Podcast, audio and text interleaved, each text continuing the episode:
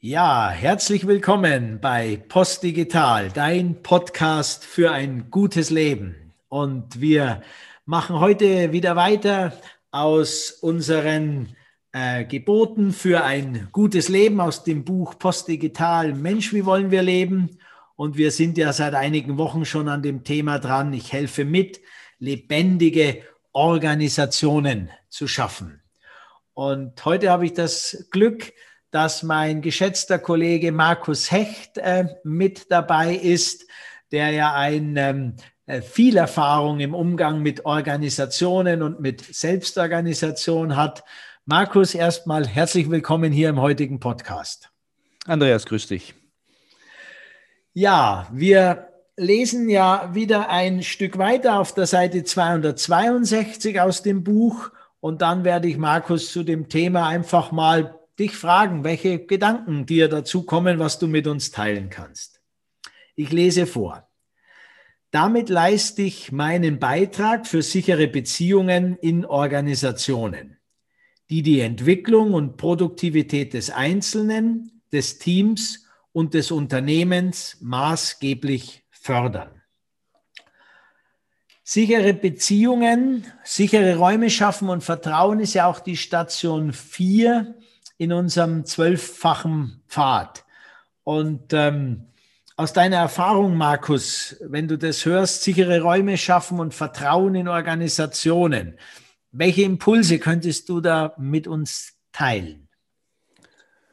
Ähm, zum ersten kommt der Impuls, dass das eine Sache ist, die erstmal überhaupt nicht auf der Agenda steht bei den Organisationen. Das ist das, was ich immer wieder ähm, sehe.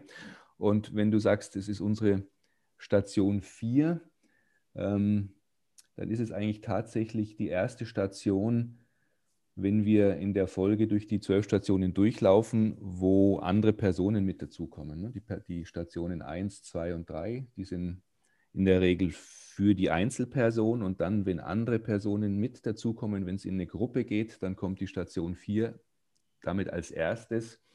Ähm, das Vertrauen zu schaffen. Und das ist eben sichere Beziehungen sicherzustellen oder zu schaffen, sichere Räume, angstfreie Räume zu kreieren. Und in meiner Erfahrung ist das einfach das Wesentliche, das Allerwesentliche Wesentliche, ähm, in Gruppen.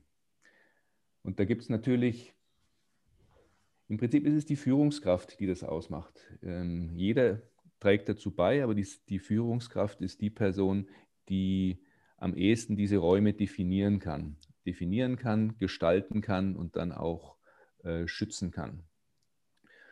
Und natürlich ist es zum ersten eine Haltungsfrage und in meiner Beobachtung von ja, wirklich vielen hundert Teams über die letzten Jahrzehnte hm.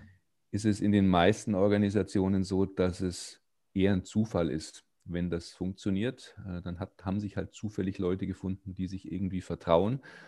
Ähm, und dann finde ich es spannend, dass es hier in den Kontext gesetzt wird mit Produktivität, weil auch diese, ähm, diese Verbindung sieht man erstmal nicht. Also warum ist Vertrauen für Produktivität wichtig? Und äh, wenn, man, wenn, wenn, man einen Blick auf die Produktivität richtet, dann äh, wird in den Gruppen auch gleich nochmal klarer, wie wichtig es ist, diese, dieses Vertrauen herstellen zu können.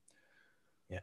Und ähm, so, wie, so wie es hier beschrieben ist, die wirkliche Produktivität, eine, eine gesunde Produktivität, eine gesunde Effizienz erreiche ich immer nur dann, wenn die Gruppe sich vertraut. Dann wird das Ganze spielerisch, ähm, dann wird daraus ein, ein, ein Prozess, den man gar nicht mehr als Prozess beschreiben muss, sondern dann, ist es, dann entsteht es von alleine ja, konnte ich ganz viel anfangen, Markus, mit den, ähm, den Punkten, weil wir sprechen hier genau um eine Entwicklungsstufe, die wir in den meisten Unternehmungen noch nicht haben. Denn in den meisten Unternehmungen aus meiner Sicht haben wir eine Zweckverbindung geschaffen, wo wir eben Produktivität, Effizienz und Rationalität als den eigentlichen Zweck ansehen, worum es geht.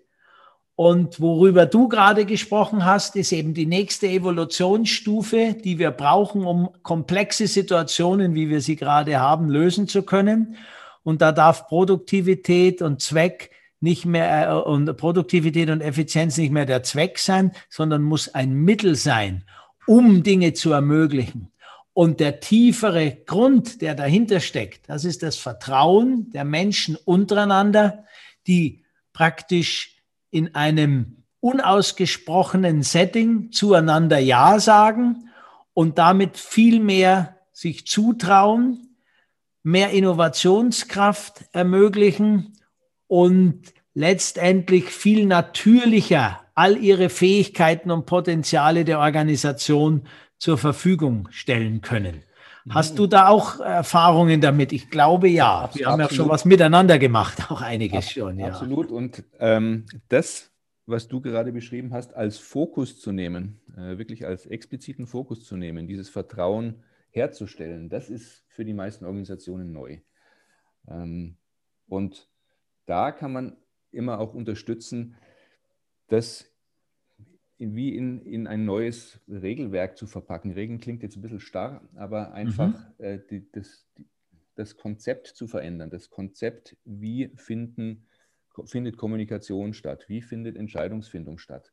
Und wenn jeder ähm, die, die eigenen Vorgehensweisen in der eigenen Gruppe, der eigenen Organisation mal, mal so ein bisschen untersucht für sich und da mal ein bisschen reinspürt, dann gibt es einfach ganz, ganz viele Facetten, an denen man hängen bleibt wo ähm, diese, diese Vorgehensweisen eben nicht angstfrei sind und nicht sicher sind, weil ich mich in, in, jeder, in jeder Kommunikation ähm, versuchen muss zu positionieren oder eine Maske aufzusetzen oder mich nicht angreifbar zu machen. Also in vielen Konstellationen in Organisationen ist es eben gerade nicht gewährleistet, dass ich hier einen sicheren Raum habe, um da zu sein, um mich zu zeigen, um äh, auch mal neue sag's einfach mal, Spinnereien in die Runde zu geben, die ja. dann natürlich zu, einer, zu einem, einem weiteren Entwicklungsschritt führen können. Und ähm, das, das ist neu, speziell da einen Fokus drauf zu richten und sich so zu gestalten, dass das möglich wird. Ja, genau. Das finde ich, hast du klasse auf den Punkt gebracht und das ist wirklich neu.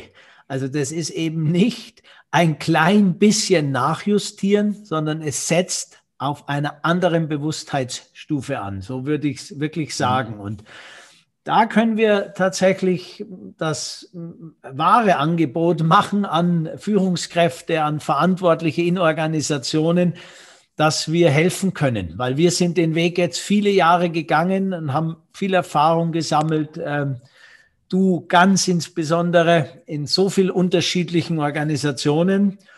Und ähm, da muss man mit einer anderen Haltung rangehen. Das, glaube ich, ist der entscheidende Punkt. Und es ist nicht ein bisschen mehr desselben mit neuer Kosmetik.